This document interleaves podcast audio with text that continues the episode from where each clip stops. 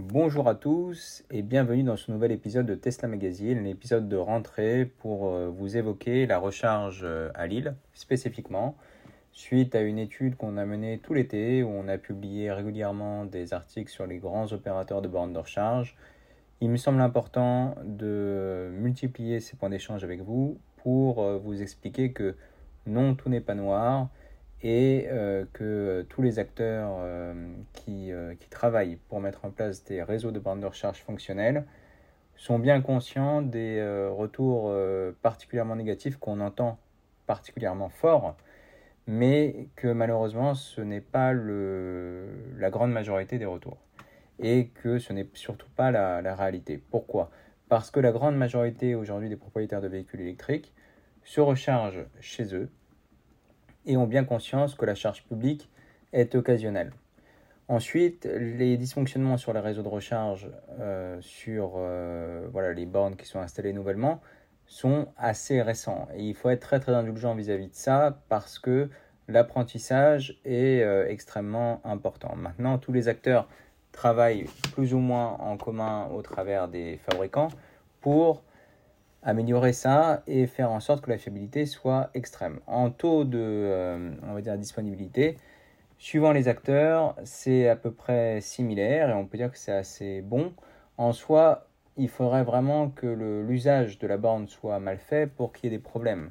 Et pour l'instant, on va dire que le, le trafic aux bornes est pas suffisant pour qu'il y ait des problèmes. Euh, il n'y a pas de, non plus de, de dégradation majeure sur les bornes et euh, les, ça ne gêne pas, ça ne gêne pas l'expérience. Maintenant, c'est sûr que c'est un point de, vigilance pour tous les acteurs, récents comme anciens, parce que la montée en charge des propriétaires qui vont être de moins en moins patients aussi, parce que c'est normal, lorsqu'il y a de la queue, on est moins patient. On n'a pas l'habitude en fait d'avoir de la queue euh, aux stations essence, euh, même si on le fait de temps en temps quand il y a des, des pics ou des baisses de, de prix sur l'essence. Et euh, sur ça, il faut être euh, extrêmement vigilant pour euh, bah, maîtriser ce, risque, ce risque-là, qui sont des risques d'usage assez, assez importants. J'aimerais maintenant réagir sur une vidéo de, de BFM Grand Lille que j'ai vue ce matin sur Twitter, parce que vraiment, le, ce qui est important à, à rappeler dans, dans le métier de, de journalistes ou, de, ou du rôle des médias en, particulier, c'est souvent de laisser euh, la parole à des personnes qui sont totalement opposées. Ça veut dire qu'on va laisser la parole à une personne qui est qui n'a pas de problème avec ses bornes de recharge et une personne qui a des problèmes avec ses bornes de recharge. Dans ce reportage, ils ont commencé à montrer quelqu'un qui avait des problèmes, euh, qui trouvait ça cher parce que, euh, parce que ça l'est en réalité. Suivant les, les, réseaux, ça peut être particulièrement cher. Et aujourd'hui, il euh, n'y a pas de règle. Ça veut dire que suivant les horaires, suivant, euh, peut y avoir voilà, des, pics qui sont euh, anormalement élevés, mais tout ça, ça va se réguler avec, le temps. Donc il faut être assez patient et il faut toujours considérer la charge publique comme occasionnelle. Et il ne faut pas oublier que dans charge publique, il y a aussi l'espace public et que lorsque vous rechargez, vous occupez un espace qui doit être payé. Voilà, donc euh, ça c'est aussi un point important et c'est plus vis-à-vis -vis des autres et dans le roulement des, des propriétaires et de l'usage de, de, ces bornes qui en est fait. Donc ça c'est vraiment important, mais ça pousse en soi à l'équipement à domicile, ce qui n'est pas euh, une mauvaise chose parce que s'équiper de voitures électriques sans avoir tout ce qu'il faut chez soi, c'est un peu dommage. C'est un peu dommage. Ça veut dire que si vous n'avez pas tous les paramètres pour installer euh, une borne euh, ou une prise renforcée chez vous, vous n'êtes pas forcément prioritaire. Et ça, il faut le, il faut l'intégrer. Et voilà, depuis, euh, depuis que je partage avec des propriétaires, j'ai jamais vu une personne qui m'a dit je vais acheter le véhicule et je verrai comment ça va se passer. Donc c'était le cas en fait au début, au tout début des, des premiers propriétaires de Tesla. Maintenant, c'est sûr que c'est plus le cas. Et encore, ils se rabattaient souvent sur euh, les réseaux de superchargeurs parce que c'était gratuit. Dès qu'il y avait un réseau euh, de superchargeurs à, proche, à proximité de, son domicile, ils y allaient. Mais c'était le but. Et ils ont bien fait. Donc, euh, pour en revenir à la chronologie de la démonstration des intérêts et des désintérêts du, de la borne de recharge et du rechargement, on entend forcément mieux les personnes qui sont pas contentes ou qui sont contre parce que c'est des choses qui résonnent en nous, on parle de prix. Et euh, ceux qui ne voient pas le problème, euh, en l'occurrence dans ce reportage, c'était ceux qui rechargeaient chez eux. Mais en réalité, quelqu'un qui, euh, qui, qui, souhaite se recharger sur un réseau public et qui connaît le véhicule électrique, il va y aller avec parcimonie et lorsqu'il va y aller, il va y aller avec indulgence. Ça veut dire qu'il sait que ça va lui coûter de l'argent et il ne fait pas le parallèle avec l'essence parce que ça n'a plus de sens. Il a changé de véhicule, à un moment, il faut couper les ponts, comme on dit. Et euh, ça, c'est très très important de le, de le, signaler. Et il faut euh, donc regarder ces reportages où euh, bah, c'est particulièrement négatif avec indulgence. Et je parle particulièrement pour les personnes qui ne sont pas encore équipées et qui pourraient se poser des questions. Alors du coup, oui, c'est l'enfer de rouler en électrique.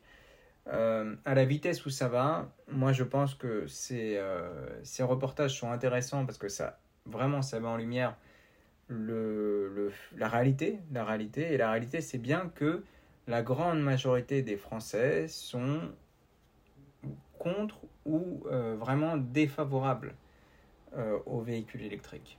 Et ça, il faut l'entendre, il faut le percevoir, parce que voilà, il n'y a, pas d'intérêt pour un média d'aller contre son audience et d'aller contre euh, ce, qui, ce qui peut intéresser ses auditeurs, ses lecteurs, ses spectateurs. Donc le, sujet, c'est ça. Moi-même, euh, sur Tesla Magazine, je fais régulièrement des sujets qui sont contre ou sceptiques par rapport aux véhicules électriques parce que je sais que ça crée un débat en commentaire et que c'est extrêmement intéressant parce que dans la grande majorité de l'audience de Tesla Magazine, évidemment, les gens sont favorables et, euh, ils savent euh, dire pourquoi, ce qui est particulièrement intéressant lorsqu'il y a une personne qui pose des arguments qui sont plutôt, plutôt massus et à charge contre le, véhicule électrique.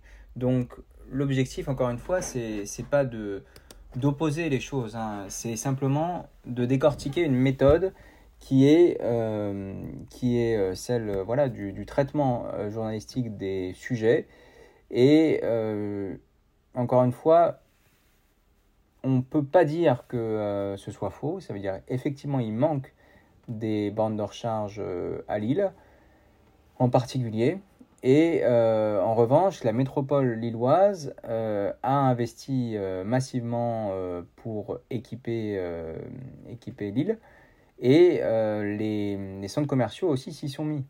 Donc ils sont passés par des opérateurs, dans ce reportage on voit R3, on voit PowerDot, ils sont passés par des opérateurs qui sont tiers investisseurs et qui partagent le risque de l'équipement de, des parkings.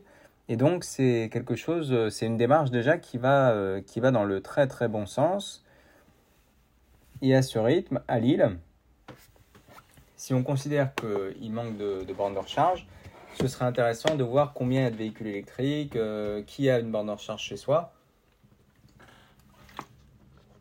pour véritablement euh, tirer cette, euh, cette, conclusion.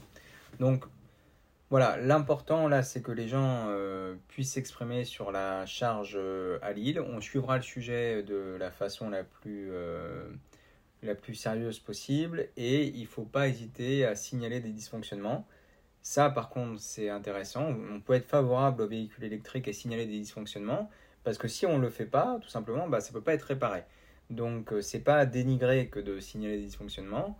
Euh, en revanche, il faut euh, donner toutes les informations pour que ça puisse être réparé assez rapidement.